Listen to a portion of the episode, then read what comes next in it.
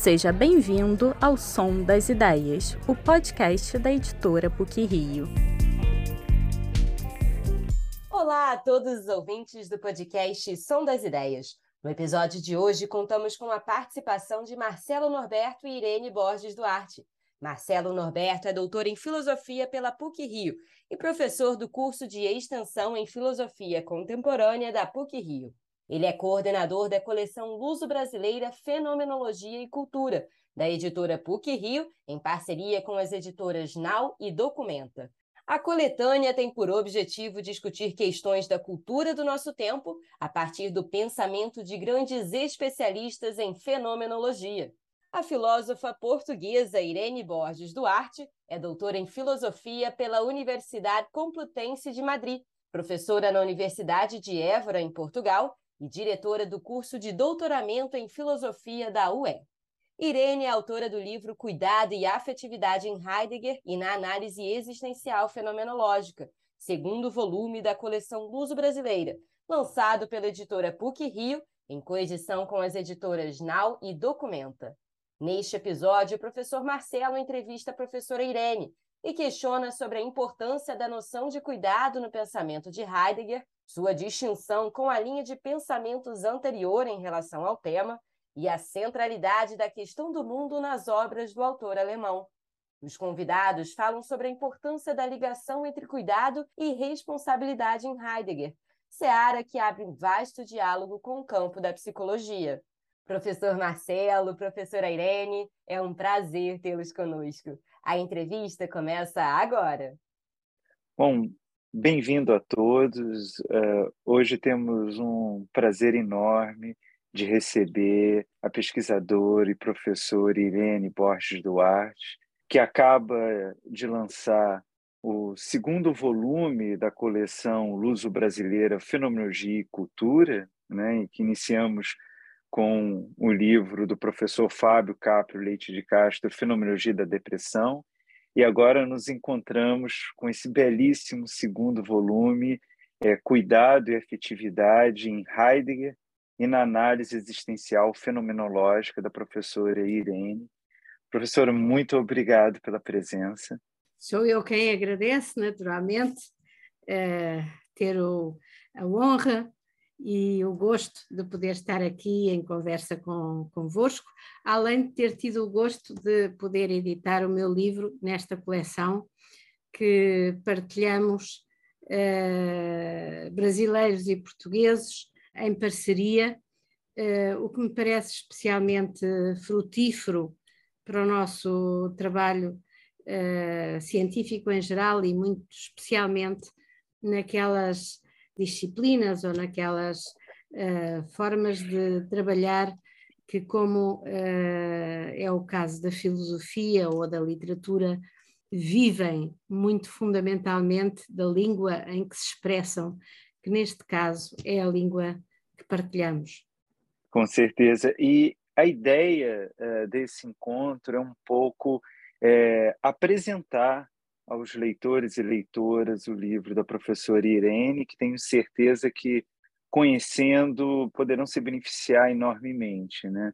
A coleção ela tem uma ideia é, original de trazer grandes especialistas em fenomenologia para discutir questões da cultura do nosso tempo, né? no sentido de basear-se num conhecimento rigoroso e profundo é, acadêmico, mas que fale a nossa sociedade. Nesse sentido, ele não é um, um trabalho estritamente acadêmico, e o, o, livro da professora Irene é magnífico nesse sentido, trazendo essa questão tão fundamental para nós, hoje em dia, do cuidado e da afetividade, especialmente num autor incontornável do século XX, Martin Heidegger. Professora, uma questão que, que eu gostaria de começar perguntando à senhora é a questão do cuidado foi uma, que, uma questão que tomou antiguidade é, de forma muito preemente é, e, e, de alguma forma, Heidegger retoma trazendo uma novidade, né, uma participação nova sobre essa questão senhora poderia falar um pouco para a gente sobre a importância, o impacto da noção de cuidado em Heidegger e a sua distinção com toda uma tradição antiga sobre o tema, por favor? É uma ótima forma de começar. Agradeço muito a, a termos uh, introduzido a questão por aí, porque uh, de facto Heidegger retoma nos anos imediatamente anteriores a Ser e Tempo esta problemática que é uma problemática antiga, mas abandonada, a problemática do cuidado, o cuidado de si uh, no mundo uh, clássico, greco-latino, uh, muito especialmente estoico, mas não apenas, de toda, toda as escolas socráticas menores são à volta disso, mas que no fundo, tanto na Idade Média, na, na eu diria, na aprendizagem dos caminhos da racionalidade como fortalecimento uh, daquilo que é a relação teológica, a relação com Deus, uh, quer posteriormente na, no, na Idade Moderna, com a importância fundamental que a abordagem científica tem uh, científica, agora entendida no sentido mais estrito do exato, que uh, é permitido pela linguagem matemática na aplicação à compreensão do universo físico. Essa, esse peso, por um lado, uh, do teológico e, por outro lado, uh, do científico, na Idade Média primeiro e depois uh, na Idade Moderna, apartam a questão do cuidado de si que não seja estritamente uh, na ordem da relação com, do, com Deus, não é? E então, uh, de certa maneira, o cuidado desaparece enquanto conceito epistémico, epist não, não meramente epistemológico, mas epistémico, desaparece enquanto conceito para abordar um âmbito que no fundo fica fora, quer do teológico, quer do científico. O teológico eh, tem em conta, naturalmente, a questão do cuidado, mas é apenas do cuidado dentro de uma relação com Deus e, portanto, não é exatamente a abordagem que existia eh, no mundo eh, eh latino e, e, previamente no mundo helénico, daquilo que é a vida do ser humano, o, o ser humano no seu viver e na sua relação uh, consigo próprio e com os outros.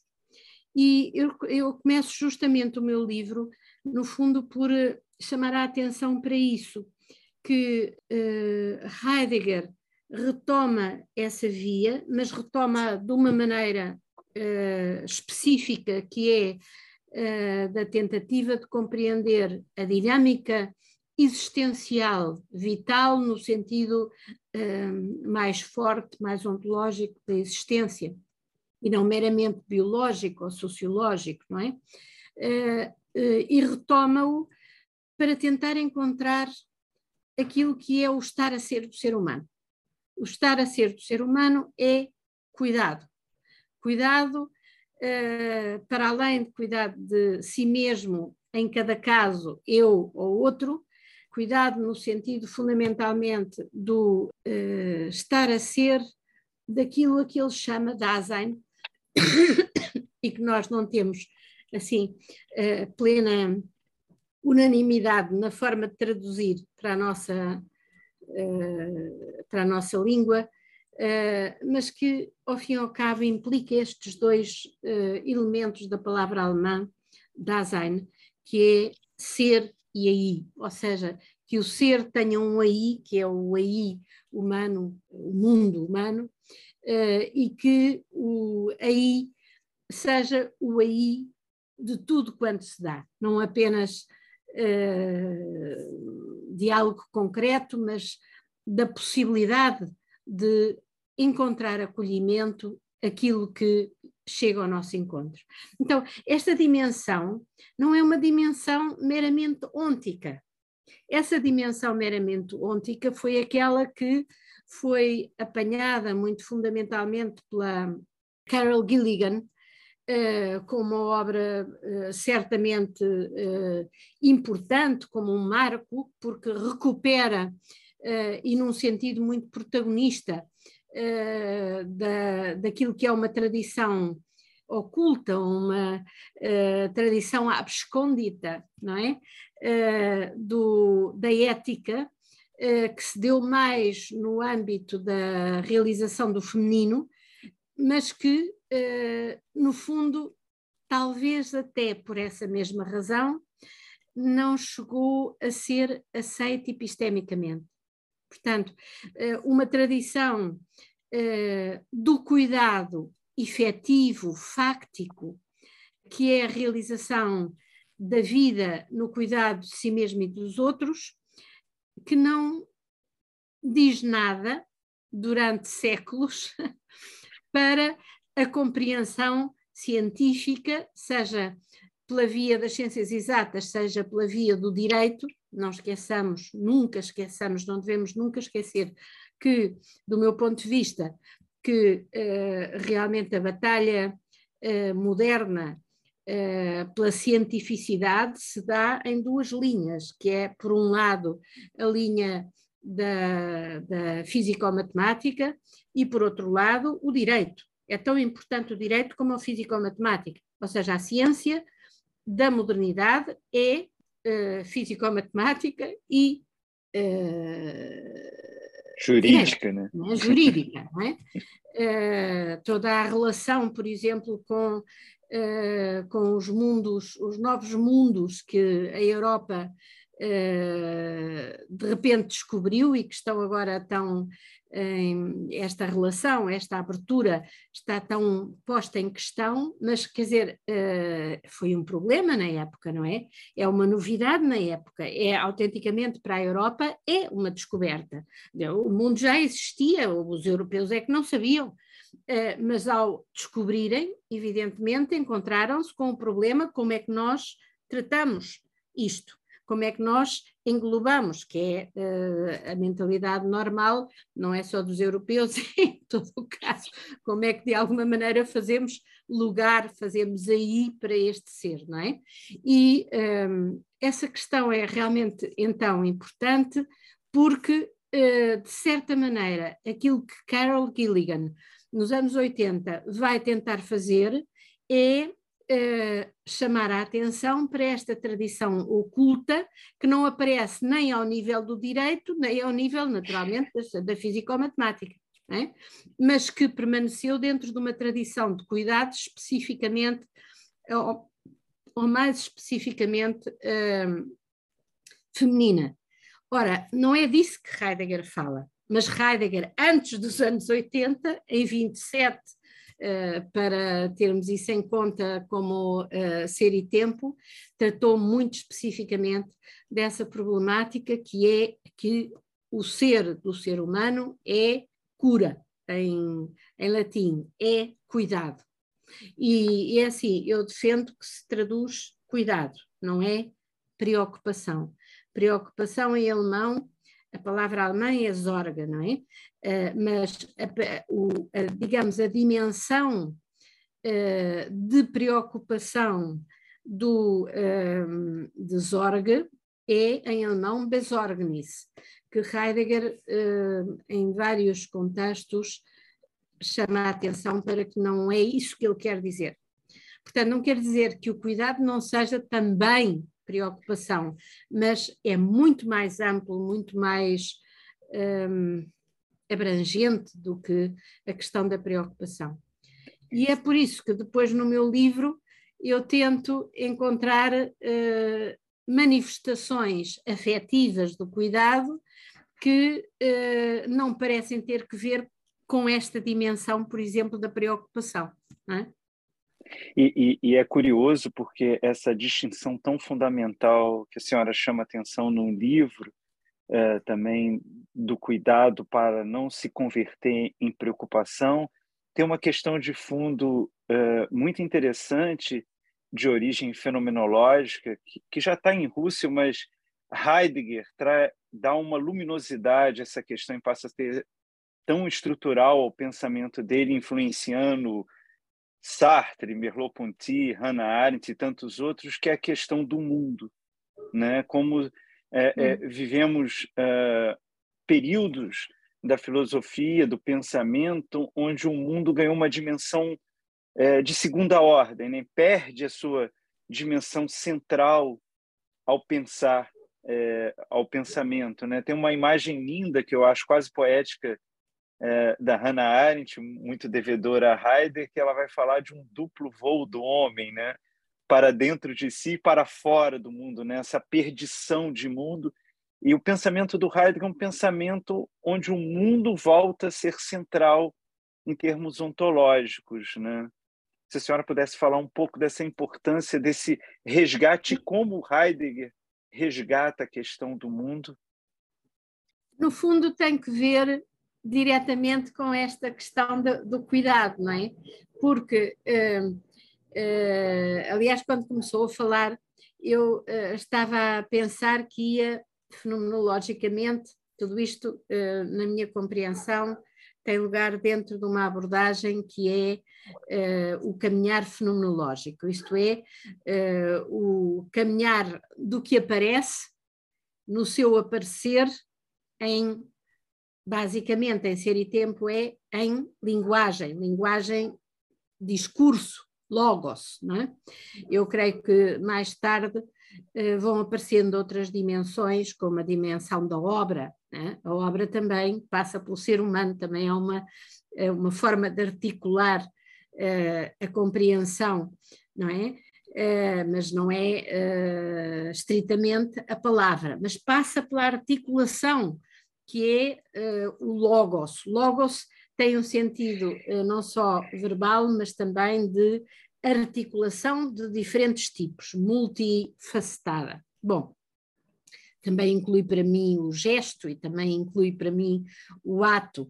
Quando digo para mim, não é meramente para mim, é que leio em Heidegger, mas uh, não se lê todo ao mesmo tempo, isto não é simultâneo, cada, como todos nós vamos, uh, quando escrevemos algo ou quando uh, damos uma lição, ou mesmo nesta conversa, as conversas, digamos, dizemos nós em português de, do, de Portugal, são como as cerejas, não é? A gente vai, vai colhendo as cerejas e vai comendo. E, uh, e assim é, não é? Modo que é quando chega o momento de falar daquilo é que se fala daquilo, antes não houve ainda ocasião. Bom, mas o que eu queria dizer é, dentro deste caminho fenomenológico, eu estava à espera que me dissesse que o cuidado tinha que ver com a intencionalidade, porque é naturalmente uma das dimensões, não é a única, é a dimensão mais rica para Heidegger da hum. intencionalidade, é esta intencionalidade de estar uns com os outros no mundo. Ou seja, eh, para compreender o fenómeno uh, o serliano da intencionalidade, não precisamos do mundo para coisa nenhuma. Não está lá. Não é? A intencionalidade é uma direção, uh, o tender para, o entender, tender para dentro de, mas uh, esse, isso que dessa maneira é entendido não, não, não aparece em si mesmo. No fundo, não, não é tão importante, aparentemente, apesar das coisas mesmas, as coisas mesmas uh, desaparecem na intenção de ir a elas, não é? Para Heidegger, não. Claro, para Heidegger, não. Uh, porque as coisas elas mesmas que aparecem, aparecem na prática do cuidado. Prática que é ela própria também multifacetada, também se diz de diferentes maneiras, não é? E, portanto, nesse sentido, uh, a questão do mundo em Heidegger é realmente uh, absolutamente central. Quando uh, eu chamei ao meu livro Cuidado e Afetividade, parece que o mundo não está lá, mas realmente não há cuidado a não ser no mundo, do mundo das coisas no mundo, dos outros como eu no mundo. E, portanto, hum, digamos, é, é, é inerente à própria ideia do Dasein, que não só o Dasein é no mundo, como o mundo, que é o mundo humano, naturalmente, é o mundo da compreensão humana, esse mundo é o âmbito em que o ser de tudo quanto há se manifesta. Portanto, no fundo, o aí é mundo humano. Não é? e, e, e, a segunda questão derivada disso, que é impressionante como a senhora coloca de forma categórica e, e para mim tem a ver também muito com um diagnóstico de urgência do nosso tempo, essa ligação entre cuidado e responsabilidade. Né? A senhora poderia falar um pouco para a gente dessa dimensão tão fundamental? É muito engraçado, uh, agradeço muito a pergunta. É muito engraçado porque uh, alguns uh, discípulos menos conhecidos como tal de Heidegger escreveram obras específicas sobre a responsabilidade. É muito conhecido Racionas, não? O princípio uhum. de responsabilidade é uma transmutação e talvez mais pragmática do, uh, de, de, do cuidado heideggeriano, não é? Só, há, há, as variantes são, são várias, esta é uma delas que é mais conhecida. Mas é muito engraçado porque uh, autores como uh, Wilhelm Weichedel, que é conhecido por ser editor de uma das edições modernas de, de, de Kant, não é? edição Weichedel Uh, tem uma obra sobre, que é a tese de, uh, não sei agora, não posso dizer, uh, não recordo se é a tese de doutoramento, se é a tese de habilitação, com Heidegger, como discípulo de Heidegger, que é sobre a responsabilidade. Eu tenho aqui, aqui atrás, deixe-me aqui ver, porque eu ando com vontade de fazer Ora, aqui está mesmo. Isto não se pode ver na, não se pode ver na, uh, no podcast, mas é assim. É das Wesen der Verantwortung. Porquê é que Walter Bimmel também trabalha uh, a questão da, da, da responsabilidade? Porquê é que estes discípulos diretos de Heidegger uh, menos famosos nessa condição que outros, mas nem por isso menos discípulos, trabalharam especificamente isto. Porque realmente a questão do cuidado tem extensões, tem aplicações, tem contextos. E uma vez que o cuidado é também sempre, ao mesmo tempo, isto em, em fenomenologia nós falamos de correlações, estamos sempre a falar de correlatos, não é? Portanto, dependendo do correlato, encontramos uh, uma manifestação ou outra. A responsabilidade é uma dessas manifestações correlativas uh, em relação uh, não só ao outro ser humano, portanto, agora num sentido mais uh, concreto, mais ôntico, não é? Este ser humano e aquele outro ser humano, que, que é, por exemplo, como como trabalha Sartre, não é? Uh, que tem em conta mais o, o, o do que o ontológico, não quer dizer que não tenha em conta o ontológico, mas quer dizer parte do ôntico. Heidegger, ao contrário, parte do ontológico, mas chega ao ôntico, não é? Porque sem ôntico não há um ontológico. O, ôntico, o ontológico é aquilo que se dá sobre a base uh, do uh, efetivamente óntico. E, portanto, nesse sentido, a responsabilidade é uma das uh, manifestações fenoménicas, digamos, fenomenológicas também, daquilo que é o cuidado na relação com o outro, quer em si mesmo, quer, portanto, eh, diríamos que eh, no caso de alguém em concreto, o outro em concreto que está comigo e em relação a mim, mas eh, também em relação ao mundo público e, portanto, àquilo que Uh, Heidegger não fala, não, não utiliza essa palavra, mas realmente é o social, é o uh, sociopolítico, não é? sociocultural político. Não e, sei se respondi completamente. Sim, completamente, mas é, isso nos abre, e eu não poderia perder essa oportunidade é, com você, que é a questão de trazendo essa questão do cuidado como a maneira de ser, né? É, a questão da responsabilidade e, e a questão intrínseca do mundo uh, na discussão do Heidegger e sabendo do, do seu longo trabalho e estudo sobre isso, como isso gera uma grande provocação para a psicologia, né? como isso abre um, um, um, campo Sim. de diálogo extremamente fecundo e importante, e volto a dizer aqui algo que, que, que muitos pesquisadores estão trabalhando atualmente, né? de um abrir uma outra possibilidade da psicologia afora um monopólio quase intransponível americano de pensar a psicologia como normalização, né, como um campo mais sim, aberto. A senhora poderia falar um pouco, aproveitando todo o seu trabalho em torno disso também, por favor?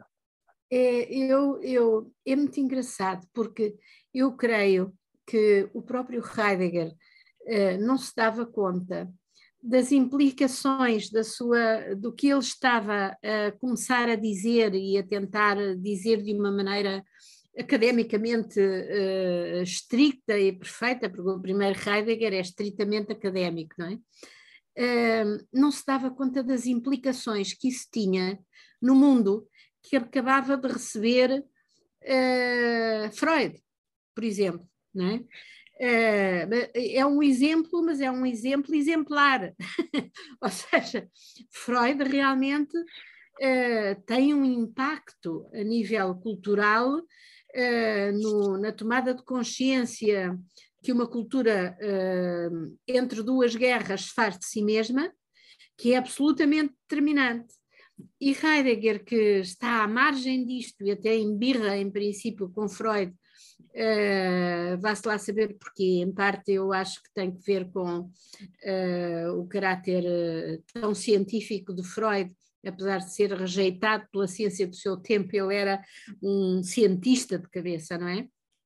E, por outra parte, tem que ver com, certamente, com a unilateralidade da, da interpretação uh, freudiana. Portanto, há vários aí, vários aspectos que podem, uh, podiam ter irritado Heidegger, mas não há dúvida que, nesse contexto cultural que está marcado por uh, aquilo que, para resumir, uh, dizemos conceito Freud, é? é? absolutamente fundamental. E, portanto, uh, há uma carta que eu conheço só a resposta de Heidegger a Leavitt. Leavitt acabava de fazer a sua tese de doutoramento com Freud, e com Freud, não é nada com Freud, é com Heidegger, qual Freud. Uh, e uh, uh, Heidegger responde-lhe, dizer, é que você interpretou mal, retorcidamente, aquilo que eu digo no sentido da psicanálise. Né? E o que ele quer dizer é, ou seja, aquilo que eu estou a dizer não tem nada a ver com a psicanálise. Pois mal sabia ele que, de certa maneira, não tinha que ver com a psicanálise como produção de Freud, mas tinha que ver com aquele uh, magma uh, que é o descobrimento dessa tempo. Eu acho que é muito importante e é muito interessante também que uh, psiquiatras como Binswanger ou como o Medard Boss, para não falar de outros mais pequenos que não aparecem tanto, nesta época são estes os que vão ser uh, mais importantes, não é? Uh, é muito interessante que se tenham interessado por uh, Ser e Tempo e por Heidegger em particular, não é? Ou seja, não há dúvida que é uma compreensão que não parte da observação como objeto de estudo uh, do uh, sujeito psicológico, mas é a necessidade que um ser humano, que um Dasein em exercício, tem de poder encontrar o mundo onde enquadrar aquilo que acontece, onde enquadrar a dinâmica do cuidado de cada vida em particular. É? Eu acho que é muito importante realmente ter isso em conta. Não sei se isto responde bem à sua pergunta, mas uh, penso que é uma das razões pelas quais ainda não morreu esta linha de trabalho uh, existencial, uh, da análise existencial heideggeriana. Ah, muito obrigado. E já encaminhando já para o final da nossa conversa e, e, podendo aproveitar esse movimento duplo tão raro numa obra, é, é, no seu livro, de, de momentos de profundidade teórica, mas essa profundidade teórica ela sempre abre um caminho para uma reflexão contemporânea, né? Mas fazendo esse caminho, aproveitando até a citação que a senhora fez, se a senhora poderia falar um pouco tão interessante que permeia em alguns pontos dos discussão e amor entre Heidegger e Biswanger. Pudesse dar algumas notas só para os leitores terem já uma dimensão do que vão encontrar, por favor. Uh, sim, a mim marcou-me sempre, uh, agradeço também a, orientação nesse sentido. Um, uh, a mim marcou-me sempre essa frase de, de, de, Heidegger, de alguma maneira descartando, pondo à margem a abordagem de Binswanger, que contrastava ou queria contrastar essa leitura do cuidado no sentido muito da preocupação do viver, a preocupação do viver estando ocupado e, enfim, tendo que fazer aquilo que temos que fazer e que nos exige nos dias de trabalho, ou seja, ainda não estava propriamente a falar do stress, mas tem que ver com essa linha, não é? Uh, Pré-stress, o pós-stress vem depois. Uh, essa linha, essa, essa interpretação de Binswanger é uma interpretação muito corrente nessa época.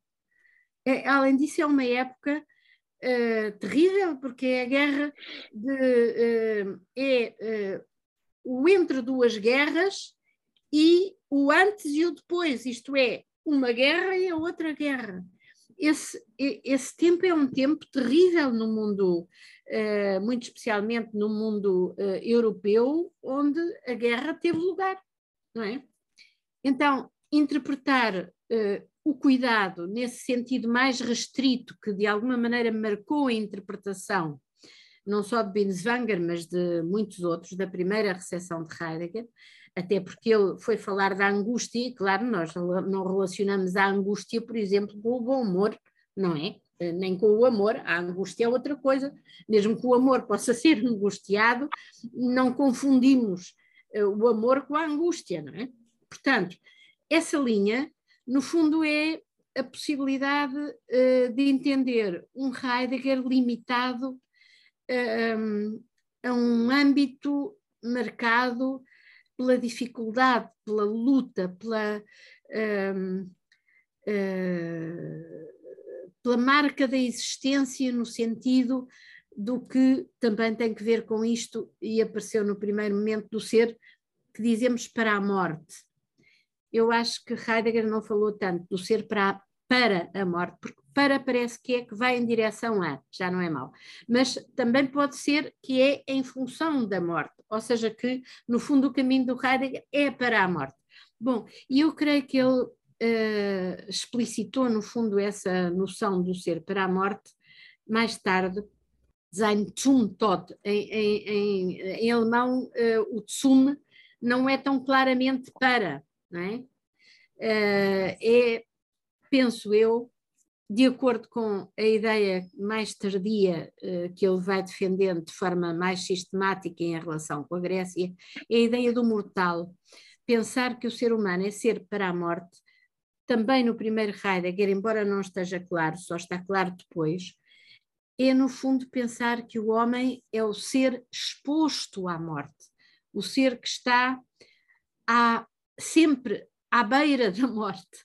Não é à beira no sentido que lhe vão dar um tiro, que também é possível, ou de ser atropelado por um carro, que também é possível. É no sentido de que o seu ser é ser mortal. É? Bom, então, este, esta linha uh, é extremamente poderosa para compreender a verdade de, uh, do cuidado como preocupação, como estar ocupado e preocupado, é? Angustiado, inquieto, desassossegado. É? Ora, o que acontece é que Binswanger, com todo o sentido de um psicanalista com muita experiência, pensa aquilo que de alguma maneira salva o ser humano é sair dessa preocupação e ter a capacidade de amar e sentir-se amado. Porque amar não é só o desejo, é a experiência do amor, e a experiência do amor é a experiência de uma relação. É? Pode ter uh, muitos matizes, mas implica uh, uh, a aceitação dessa relação como tal.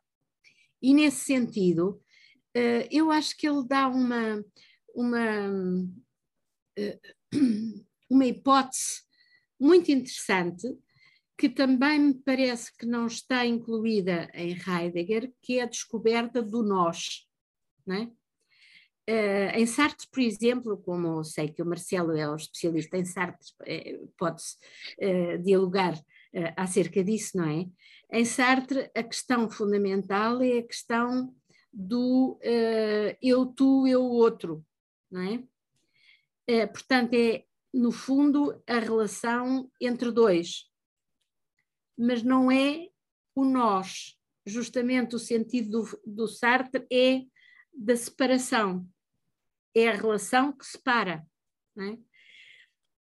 Para Binswanger, há a possibilidade dessa reunião, dessa, desse encontro em uma unidade diferente que é aquilo que ele chama a nustridade. Não?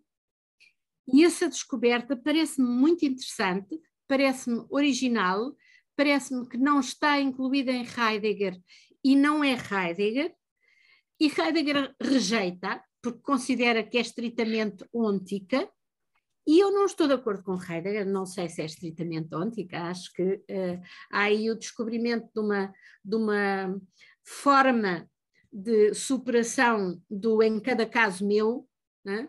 Que não anula o em cada caso meu, mas que uh, permite o nosso. Né? Viver o amor, penso que tem muito que ver com essa experiência do nós, que não é um nós. Uh, público, não é o nós coletivo, é o nós de entre dois, de dois. Não é, não é a mesma coisa que o nós uh, uh, do jogo político, não é? Que é um grupo. Isto, uh, Biswanger não está a falar do, do, do político. E, portanto, neste sentido, eu acho que, por um lado, chocou-me essa, essa rejeição que Heidegger faz Estou a voltar ao princípio para ver se isto tem um, um, um, laço final, não é? Uh, uh, que não é, uh, portanto, para Heidegger, esta descoberta do amor como uma alternativa nova ao cuidado não tem sentido, porque para ele o amor já é cuidado, o cuidado já é amor. De facto, o amor plenamente resolvido é cuidado. Uh, e isso aparece uh, nos, em muitos textos destes que vão sendo uh, publicados tardiamente na, na Gesamtausgabe. Uh, aparece várias vezes em vários textos, eu um, trabalho nestes dois, nestes dois capítulos do livro, que foram artigos inicialmente, como é natural, Uh, não é natural, podia não ser assim, mas quer dizer, no caso deste livro é um conjunto de ensaios uh, que estão unidos, estão estruturados pela, por estas duas noções, mas que foram sendo publicados em diferentes momentos, não é? Uh, mas os dois artigos que estão uh, ligados à questão do amor, eu trabalho muito essa, essas, esses meandros, não é? Incluídos os textos de Heidegger tardios, em que uh, o, o, cuidado, por exemplo, começa a aparecer claramente não só como amor, mas como zelo, como o poupar o ser, como mimar o ser. A palavra uh, alemã permite essa, não a palavra Sorge, mas a palavra que ele usa e que eu agora não me estou a lembrar uh, uh, em alemão exatamente como é, já me, se me lembro ainda digo. Um, schönen, schönen, a palavra schönen. Uh, schönen significa poupar, significa mimar, significa zelar. Né? Então, uh, de certa maneira, eu creio que vai dar razão a Binswanger, sabe? Só que dá razão a posteriori dizendo que não. é, a forma heideggeriana de chegar a alguma parte, não é? Professor Para mim é Irene Boas, este diálogo. só temos que agradecer e, e a quem nos ouve, é, recomendo fortemente o, o livro, evidentemente um livro de impacto incontornável, a pesquisa heideggeriana, mas isso já era esperado por ser da professora Irene Borges Duarte, mas é, também o livro acho fundamental para quem se interessa numa reflexão sobre si próprio, sobre o mundo, sobre a contemporaneidade. É um livro que, aproveitando um, uma expressão heideggeriana e de forma selvagem utilizarei aqui, o livro realmente ele abre algumas clareiras nessa discussão, utilizando um instrumental extremamente elevado não só de Heidegger, mas é, é possível ver as digitais da professora Irene né, nesses instrumentos heideggerianos. E não falo isso simplesmente é, como coordenador da coleção, que tenho muito orgulho de coordenar junto com meus queridos amigos professores André Barata e Fernando Gastal, é, porque de fato é o livro. Então, é, professor Irene, muito obrigado mais uma vez. Muito obrigado, Marcelo, por esta oportunidade de diálogo uh, tão interessante também para mim. A editora PUC Rio agradece a presença dos convidados Marcelo Norberto e Irene Borges Duarte no nosso podcast falando sobre o livro Cuidado e Afetividade em Heidegger e na análise existencial fenomenológica, lançado pela editora PUC Rio em parceria com as editoras Now e Documenta. Agradecemos a você, ouvinte, pela audiência e nos encontramos no próximo episódio do Som das Ideias. Até lá! Esse foi mais um episódio do Som das Ideias, o podcast da editora PUC Rio.